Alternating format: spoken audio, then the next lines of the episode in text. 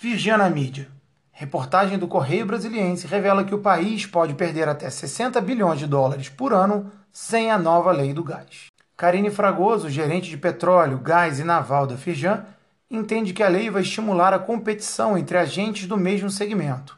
Segundo ela, o monopólio da Petrobras no setor causa prejuízos ao país e, com a nova lei, os preços serão mais competitivos no mercado interno. Acesse o link neste boletim e leia a íntegra da reportagem.